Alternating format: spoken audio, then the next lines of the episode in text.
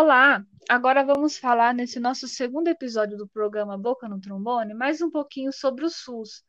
É, a gente vai falar sobre cada parte que ajuda a construir esse sistema. É, lembrando que a gente tem as unidades básicas de saúde, unidade de pronto atendimento, equipe de saúde da família, estratégia de saúde da família, os núcleo ampliado de saúde da família, os agentes comunitários e também tem o programa de saúde da família. É, no caso, é, eu vou chamar depois, mais para frente, algum, algumas participantes, que a gente vai estar descrevendo cada parte é, desse sistema, a sua importância e o significado. É, por exemplo, a gente tem as UBS, que são as Unidades Básicas de Saúde, e existe uma em cada bairro.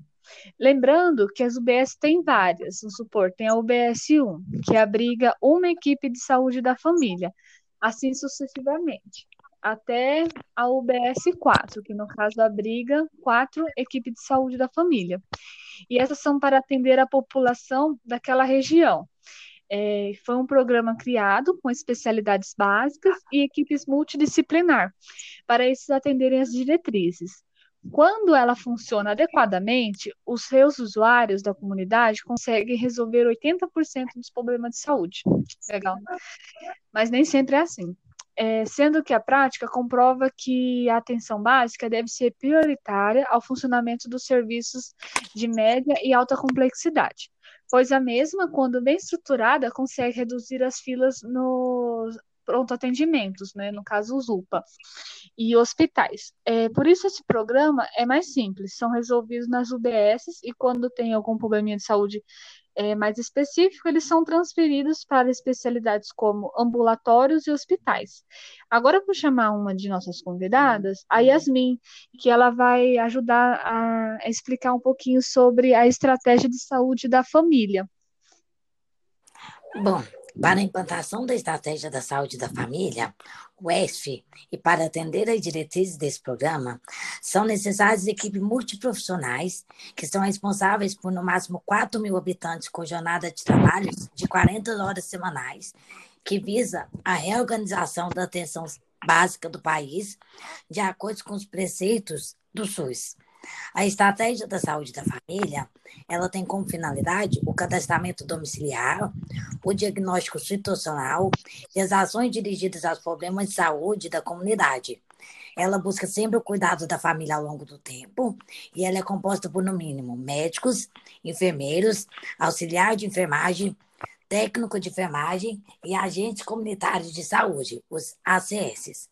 O número de agentes comunitários da saúde deve ser necessário para conseguir atender 100% da população cadastrada, com máximo de 750 pessoas por ACS e de 12 ACS por equipe da saúde da família.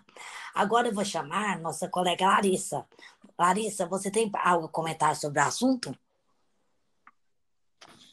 Sim, é, existe uma lei criada em 2003 que diz que os agentes comunitários de saúde desenvolvem ações que buscam a integração entre as equipes de saúde, e eles devem morar na comunidade onde ele atribui, exercendo as atividades de prevenção das doenças e agravos, e também de vigilância à saúde por meio de suas visitas domiciliares, e também por ações educacionais individuais ou coletivas.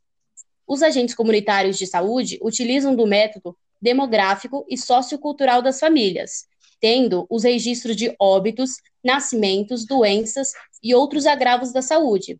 Dessa forma, os agentes comunitários de saúde desempenham seu papel atendendo as comunidades rurais e periferias urbanas.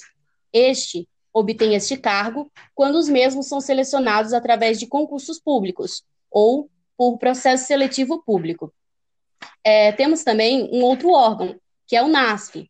Pode nos explicar sobre ele, Monique? Claro, Larissa. Então, os NASP reúne profissionais da saúde de diversas áreas, como médicos, acupunturistas, homeopatas, ginecologistas, pediatras, psiquiatras, profissionais de educação física, nutricionistas, farmacêuticos, assistentes sociais, fisioterapeutas, fonoaudiólogo, psicólogos e terapeutas ocupacionais, tendo como apoio as equipes de saúde da família, sendo que o NASP não constitui portas de entrada dos sistemas, atuando de forma integrada à rede de serviço de saúde, a partir das demandas identificadas no trabalho em conjunto com a equipe de saúde da família, para obter a plena integralidade do cuidado físico e mental aos usuários do SUS, por intermédio da qualificação e complementaridade do trabalho das equipes de saúde da família. Para implementar os NASF, tem três tipos, a 1, a 2 e a 3, sendo que o NASF 1 deve ter no mínimo cinco profissionais de diferentes áreas e um núcleo. O único que pode ter mais de um profissional da mesma área são para os fisioterapeutas e terapeuta ocupacional, pois esses possuem jornadas de trabalho diferenciadas e por isso podem ser contratados dois para cada núcleo.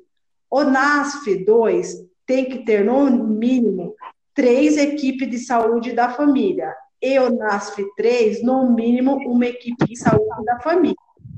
E cada F tem como dever conhecer a realidade da família. O serviço deve ser executado de acordo com a qualificação de cada profissional e os procedimentos da vigilância à saúde e de vigilância epidemiológica nos diversos ciclos da vida. Garante o tratamento, prestar assistência integral e promover ações intersetoriais, entre os outros deveres. Então, Larissa, me dê continuidade aí sobre o assunto. Sim, Monique. É, e para finalizar, nós temos o Programa de Saúde da Família, que prioriza a atenção básica, sendo que ele não é um sistema isolado do sistema de saúde, mas sim articulado com os outros níveis, tendo como princípios a universalidade, a integralidade e a equidade. Assim, este programa encaminha os pacientes com mais garantia de eficiência e menos desperdícios, priorizando a saúde da família. Nele, se visa a interdisciplinaridade, não mais a multidisciplinaridade. Nesse método, é trabalhado o paciente de forma integrada, e as ações clínicas, clínicas e comunitárias de forma também integrada, visando a promoção e prevenção da saúde, juntamente com todos os outros profissionais, tendo um diálogo mais aberto e uma maior interação e troca de ideias com os outros profissionais da equipe da saúde da família. Então, finalizo esse episódio agradecendo a Jussara, Yasmin e a Monique pela contribuição e a todos vocês também que nos ouviram. Beijo e até a próxima. Beijinho, até a próxima. Beijos, até a próxima.